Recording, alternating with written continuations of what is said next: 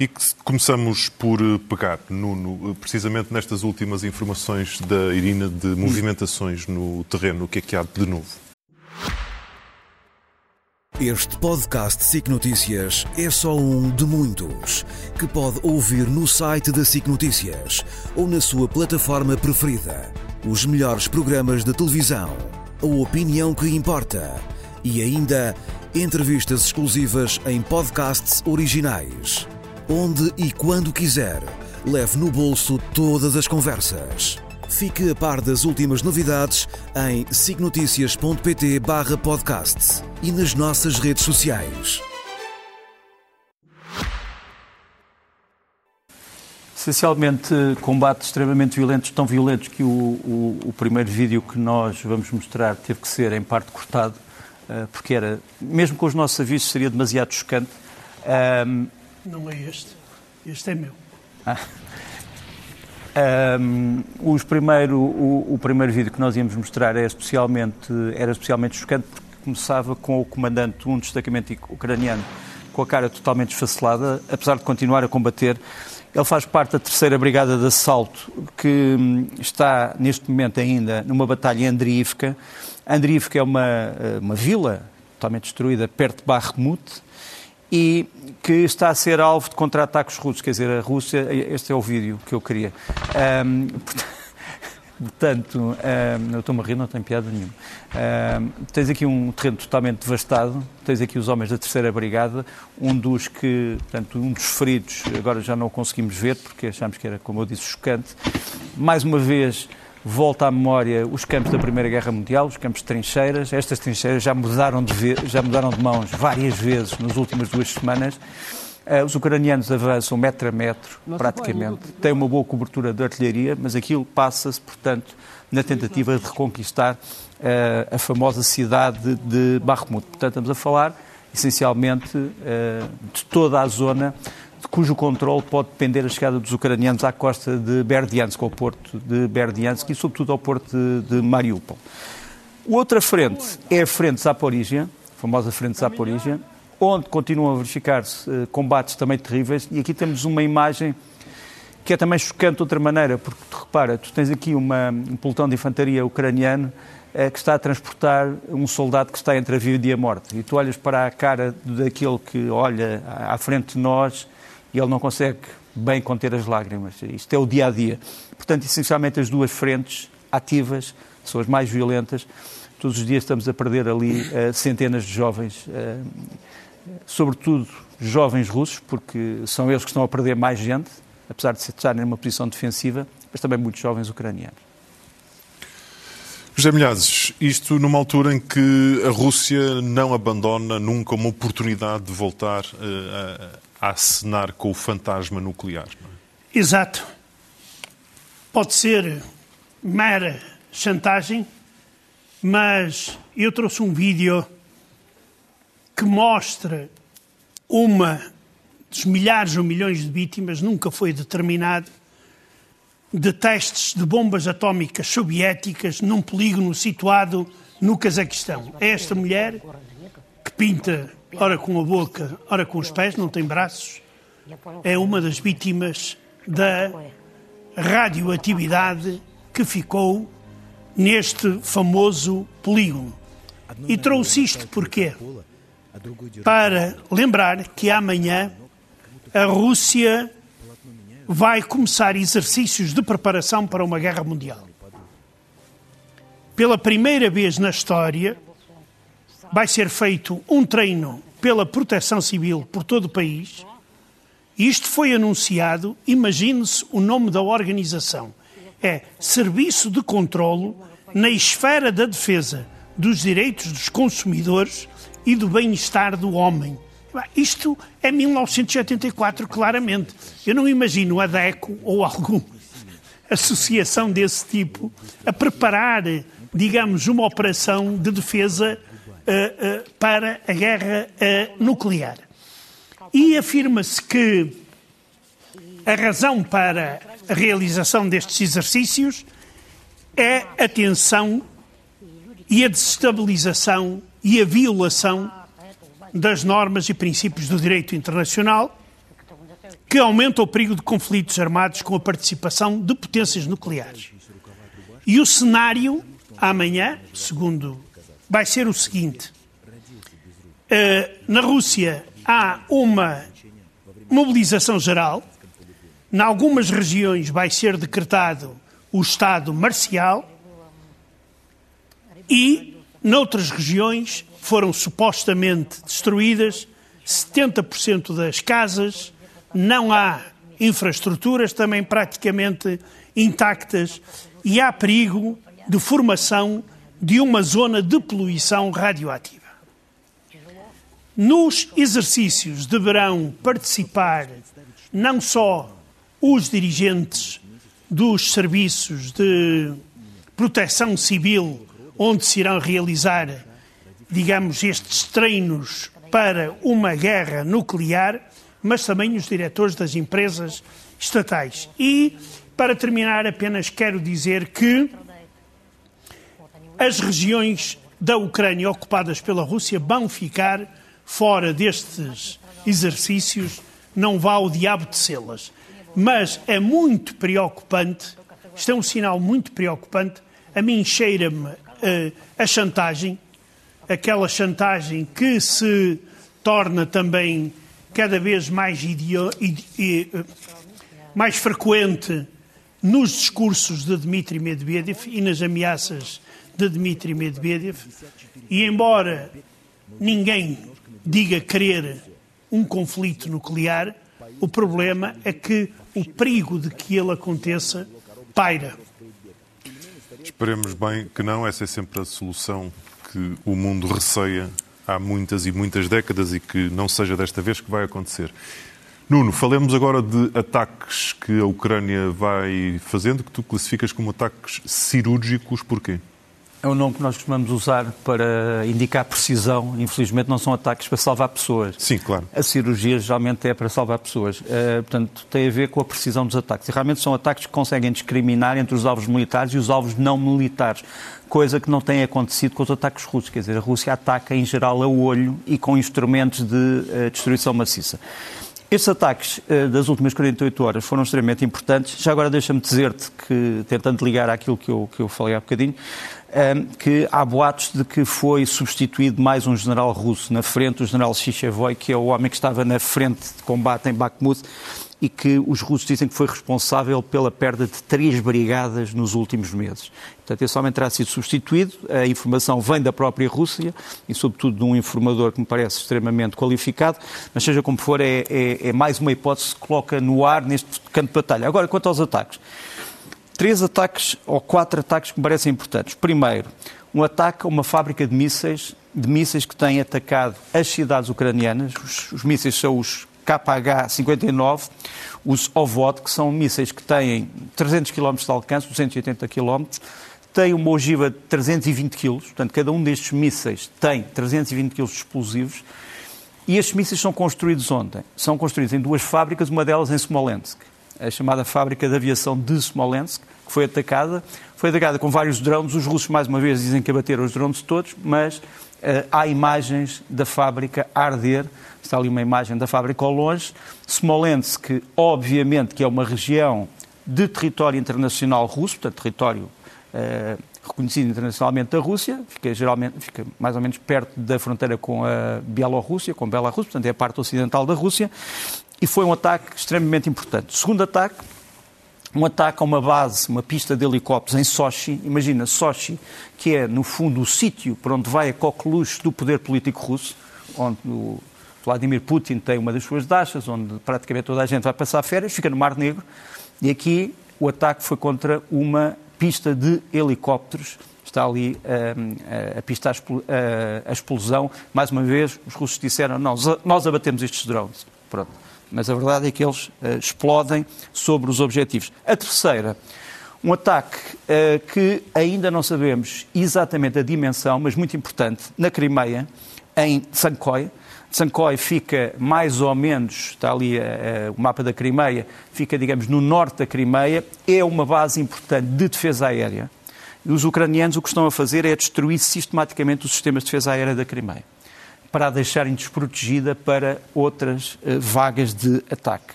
Já agora deixa-me mostrar este homem.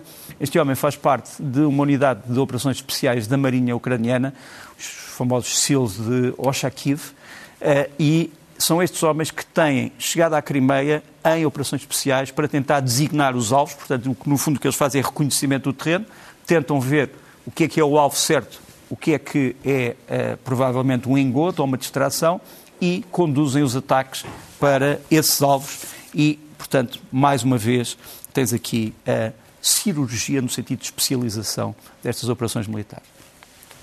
Passamos eh, a um vídeo muito peculiar. Na Rússia já deixa de ser muito peculiar, faz lembrar a, a dramaturgia clássica e a famosa obra de Chekhov, do grande dramaturgo russo, que é a Enfermaria número 6, que é um, um manicômio.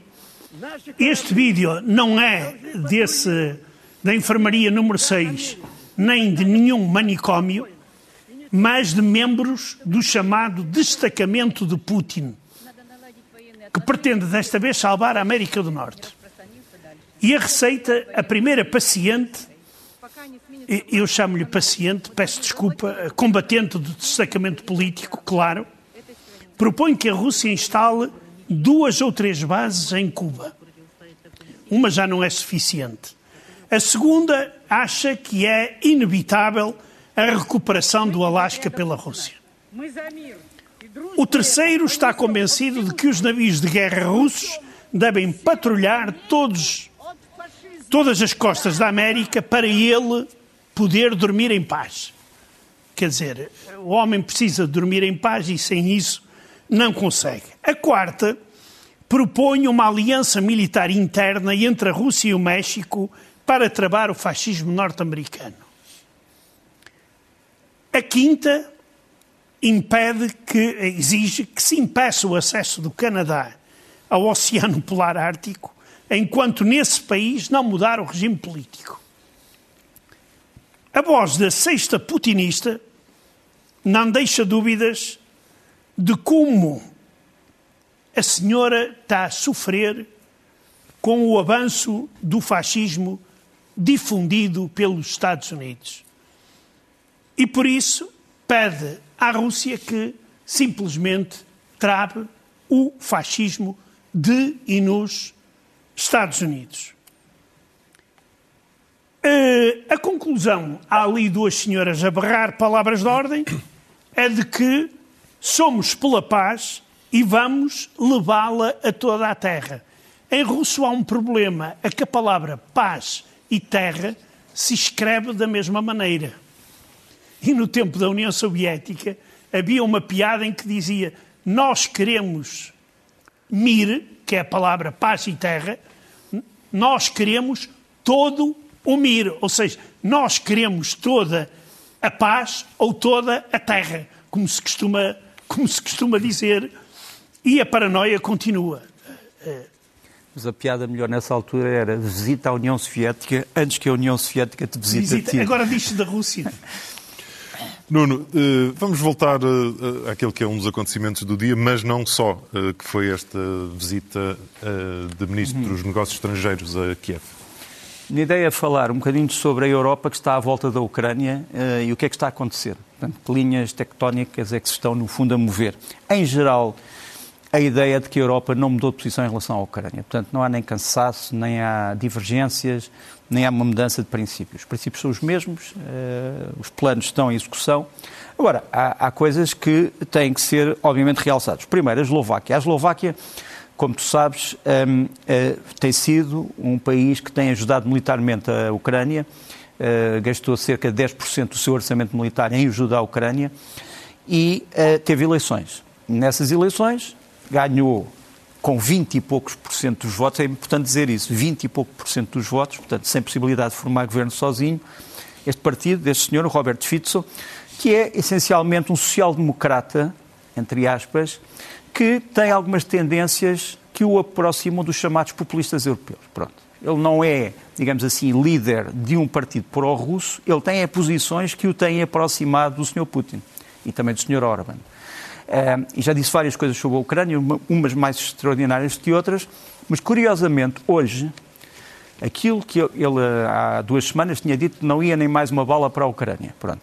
Mas hoje já disse uma coisa diferente. Já disse, ah, a Ucrânia não é a coisa que está à frente das nossas preocupações, não é a coisa que nos preocupa mais. Porquê?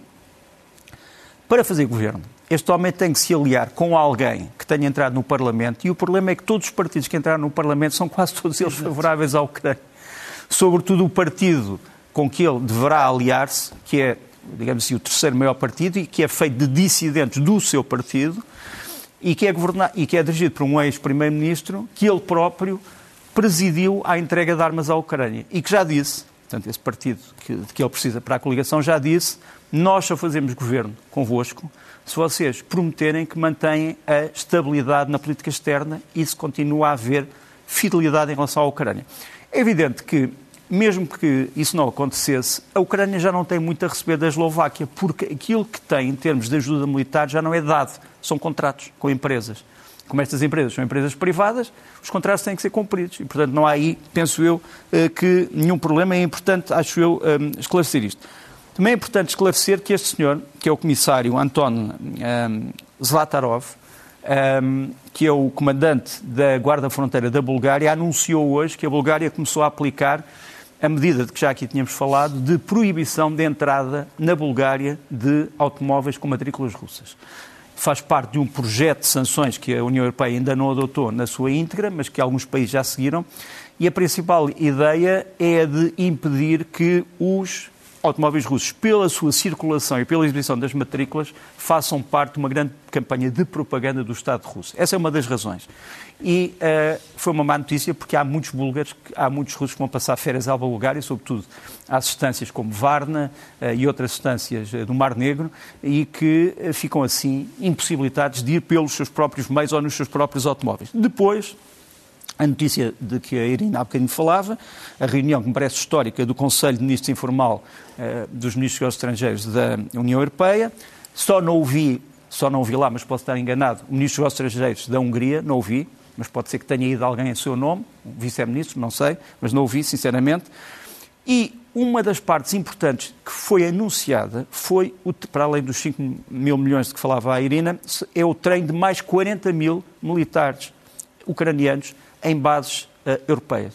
É uma promessa importante, uma promessa própria e uh, parece-me uh, uma promessa aqui que deve ser salientada. Gostava também de mostrar neste Conselho essa senhora que nos vai aparecer aqui, ela é a Ministra dos Negócios Estrangeiros da Roménia, Luminica Odobeska, só para dizer que a, a, a Roménia começou a atingir drones que se aproximavam do Danúbio, portanto, Danúbio romeno, começou a abatê-los, é evidente que a Rússia vai dizer, provavelmente, que os drones não eram seus ou que foram desviados, mas a verdade é que esta senhora anunciou uma coisa, disse que a Roménia vai entregar uma queixa nos tribunais internacionais por crimes de guerra da Rússia nos ataques ao Danúbio.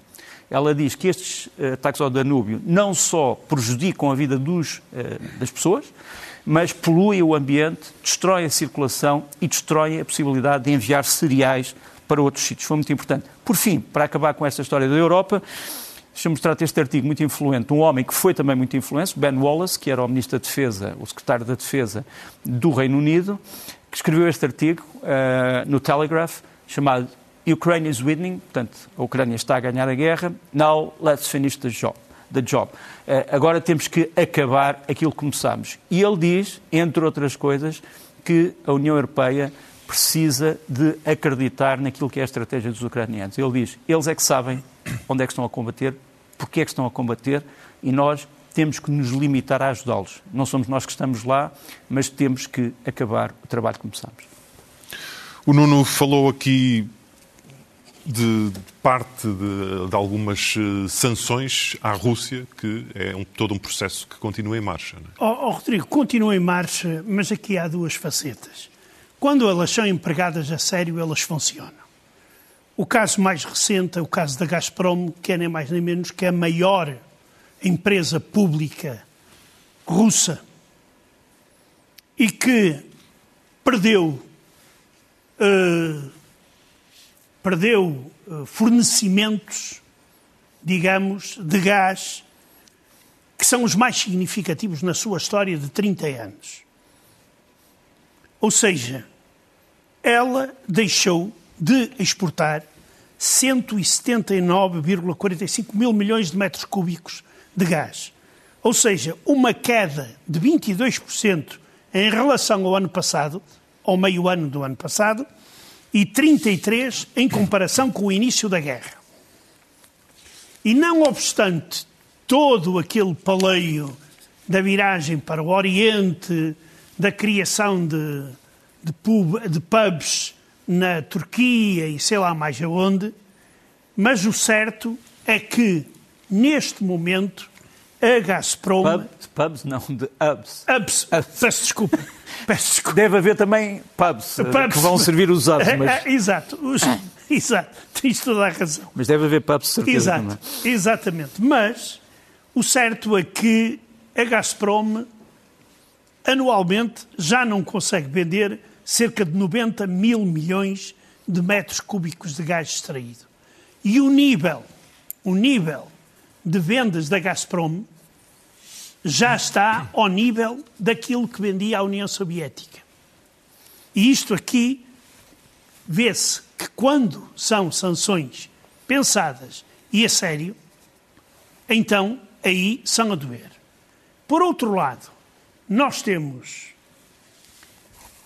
uh, empresas que ocidentais muito conhecidas que dizem que saíram da Rússia, que cortaram relações e etc., mas continuam a encher os bolsos. E sem qualquer tipo de vergonha. Eu vou nomear algumas. Leroy Merlin, é assim que se diz. Não Leroy Merlin. Exatamente. Até deixou de publicar os, os lucros que tem na Rússia, que é para não se ver a escandaleira que essa empresa está a cometer. Ela disse que ia sair da Rússia, é mentira, ela está lá a continuar, pode ter outro nome ou ter outros chefes, mas o dinheirinho continua a cair. Outras empresas também conhecidas, é o caso, por exemplo, eh, da Pepsi. A Coca-Cola foi-se embora, a Pepsi decidiu, digamos, ganhar à custa da saída da Coca-Cola. A Auchan, que também tinha prometido sair, também continua e a ter grandes lucros. A Metro também prometeu sair, mas continua. A Mars, que faz chocolates, é norte-americana. E a Nestlé, que também prometeram que ia-se embora, mas não foram embora. Quer dizer, eu acho que aqui isto não merece comentários. Cada pessoa deve tomar conclusões face a este tipo de de farsa e este tipo de política que deve ser, não pode ser tolerada pelos cidadãos europeus em nome da solidariedade com a Ucrânia. Porque esta gente, esta gente não respeita direito internacional absolutamente nenhum, nem direitos humanos. O principal objetivo é ganhar dinheiro e mais nada. Ao menos que digam isso. E não estejam com mentiras. Enquanto mentem, vão enchendo os bolsos. O problema não é só ganhar dinheiro, o problema é que pagam impostos à Rússia e esses impostos vão ser transformados em produto militar. Isso é uma Exato. das coisas mais graves. É curioso que a, a PepsiCo também está na Ucrânia e a fábrica da PepsiCo na Ucrânia foi recentemente bombardeada por mísseis russos, que é uma coisa absurda. Quer dizer, PepsiCo está na, na, na, Rússia a pagar impostos ao Estado russo e o Estado russo bombardeia a fábrica da PepsiCo que está na Ucrânia. É uma coisa espantosa. O nosso tempo está a voar, peço-vos poder de síntese agora na parte final, mas voltava àquela ideia de, de, Ben Wallace, que foi muito claro dizendo que a Europa deve ajudar a uhum. Ucrânia e ponto final, mas isto não será eterno, não é? Claro que não. A Ucrânia sabe que não vai receber ajuda ocidental ou oriental para sempre e, portanto, está a construir as suas próprias reservas, seu próprio, aquilo que chamaríamos a capacidade própria. Eh, já falámos aqui de, de, de vários sistemas, eh, mas muito rapidamente. Eh, aqui está um drone que a Turquia vai fabricar na Ucrânia e que para já vai provavelmente já dar à Ucrânia. É um drone chamado A-15, é feito também pelos homens da Bayraktar, que construíram a Bayraktar, o, o Bayraktar. É um drone, como tu vês, tem quase todo o tipo de eh, munições e de armas eh, de um avião de ataque ao solo e, portanto, enquanto não vem os F-16, pode ser que a empresa Baikar, que faz os Bayraktar, possa também uh, contribuir com isto para a tal capacidade de uh, autossuficiência. Por outro lado, maior, uma das maiores fábricas alemãs da Europa, da Rheinmetall, já está construída em, em, em, Kiev, num sítio mais ou menos secreto, para não se saber, obviamente para não ser uh, destruída. Tens aqui estes sistemas que todos conhecemos já, os IMARS, que foram todos já reparados aqueles que, for, que estavam usados as rodas, os pneus, a blindagem, foram quase todos reparados e a Ucrânia está outra vez a usar HIMARS em grande quantidade e provavelmente já com novos mísseis. Há quem especule que já estão lá a usar TACAMs, portanto, aqueles que os Estados Unidos eh, lhes vão fornecer agora. Depois ainda a capacidade ucraniana na construção de material próprio, por exemplo, este é um obus autopropulsado chamado Bodana, totalmente construído na Ucrânia, agora cada vez mais a aparecer nos campos de batalha, e depois também treino cada vez mais apurado das suas unidades especiais. Aqui é o treino dos fuzileiros ucranianos, não é, obviamente, bonito, eh, mas é assim que se treinam as tropas especiais em todo o mundo e a Ucrânia vai também, obviamente, integrar-se nesse treino e nos parâmetros e nos modos de treino da Aliança Atlântica. Zé, o que escolhes para finalizar? Olha, eu vou escolher a história da desinformação, porque esta fotografia do drone do, do Nuno deu-me uma, uma ideia excelente de uma fotografia que eu hoje vi tirada de um satélite. Uh, os russos, para confundirem o inimigo, nos, uh, uh, num dos aeroportos ou aeródromos militares que, onde são estacionados os aviões mais perigosos, que são exportadores de armas nucleares, então o que é que eles decidiram? Decidiram desenhar no chão os aviões. Ou seja, os aviões não estão lá, estão desenhados e por isso pensam que os satélites vão dizer que ali estão aviões. Só que se esqueceram de uma coisa muito simples: foi de desenhar a sombra do avião. E por isso, nós o que é que vemos?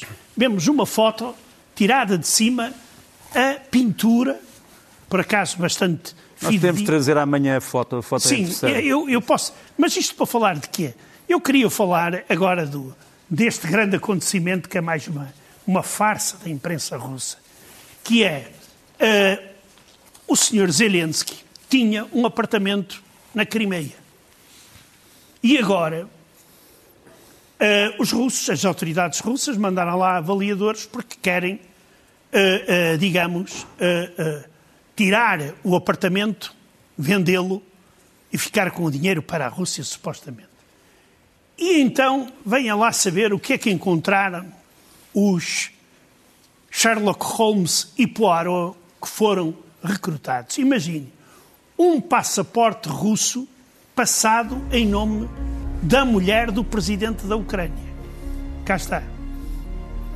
Só dentro que ninguém do, dentro, acredita. Dentro de uma mala Louis Vuitton. Exato. E, tem, e com euros, não é com rolos sim, sim, nem sim. com nada disso. Está cheio de centenas só, de euros. É só coincidência. Pois. Só que isto é mais uma macacada da propaganda russa.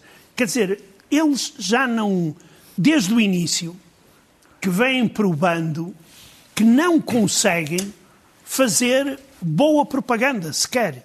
E então dedicam-se a esse tipo de coisas. Porque se amanhã aparecer um cartão da CIA do Putin uh, na Baixa de Lisboa, uh, vamos que todos acreditar que o Putin, que era agente da CIA, embora ele tenha estado nos Estados Unidos a receber um curso, não foi na CIA, não sei onde é que foi, mas o problema é que os russos nem sequer se preocupam em fazer propaganda de qualidade. Teremos uh, mais oportunidades de falar sobre tudo isto amanhã com o Nuno Rogério e o José Milhazes. Por hoje ficamos por aqui.